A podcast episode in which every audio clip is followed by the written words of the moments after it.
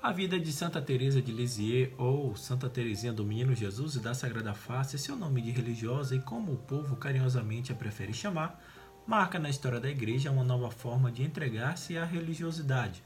No lugar do medo do Deus duro e vingador, ela coloca o amor puro e total a Jesus como um fim em si mesmo para toda a existência eterna. Um amor puro, infantil e total, como deixaria registrado nos livros Infância Espiritual e História de uma Alma, editados a partir de seus escritos. Sua vida foi breve, mas plena de dedicação e entrega. Morreu virgem como Maria, a mãe que venerava, e jovem como o amor que vivenciava a Jesus pela pura ação do Espírito Santo. Hoje é quinta-feira, 1 de outubro, e este é o podcast Santo do Dia um podcast que conta as histórias e obras dos santos da Igreja Católica e aos domingos fazemos a reflexão do Evangelho do dia e também outros temas relacionados ao segmento católico. Disponível nos principais aplicativos de podcast, você pode assinar nestes tocadores e ser notificado sempre que houver novos episódios. O nosso perfil no Instagram é o arroba podcast Santo do Dia. Eu sou Fábio Cristiano e o Santo do Dia desta quinta-feira conta a história de Santa Teresa de Lisieux, Virgem e Doutora da Igreja. Sejam bem-vindos!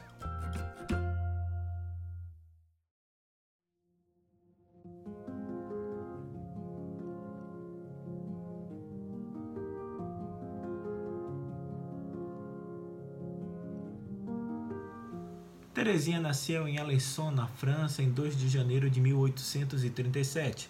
Foi batizada com o nome de Maria Francisca Martim e, desde então, destinada ao serviço religioso, assim como suas quatro irmãs.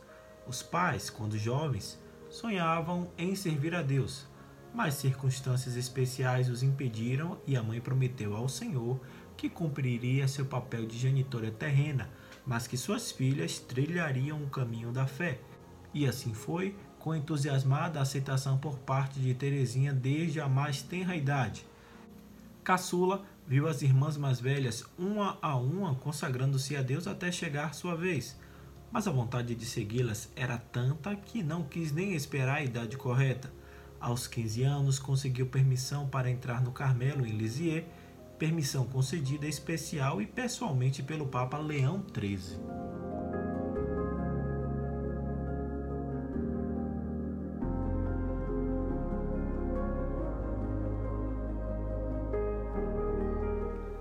Ela própria escreveu que para servir a Jesus desejava ser cavaleiro das cruzadas, padre, apóstolo, evangelista, mártir.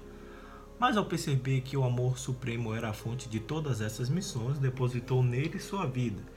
Sua obra não frutificou pela ação evangelizadora ou atividade caritativa, mas sim em oração, sacrifícios, provações, penitências e imolações, santificando o seu cotidiano enquanto carmelita.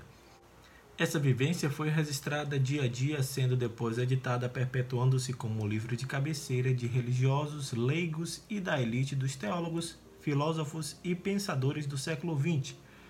Teresinha teve seus últimos anos consumidos pela terrível tuberculose que, no entanto, não venceu sua paciência com os desígnios do Supremo. Morreu em 30 de setembro de 1897 com 24 anos depois de prometer uma chuva de rosas sobre a terra quando expirasse. Essa chuva ainda cai sobre nós em forma de uma quantidade incalculável de graças e milagres alcançados através de sua intervenção em favor de seus devotos.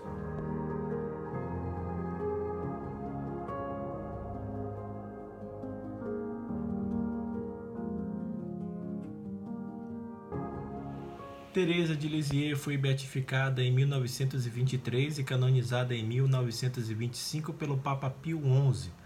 Ela, que durante toda a sua vida teve um grande desejo de evangelizar e ofereceu sua vida à causa missionária, foi aclamada dois anos depois pelo mesmo pontífice como padroeira especial de todos os missionários, homens e mulheres, e das missões existentes em todo o universo tendo o mesmo título de São Francisco Xavier.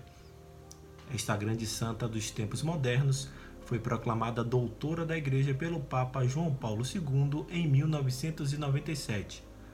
Santa Teresinha do Menino Jesus, padroeira dos missionários, rogai por nós.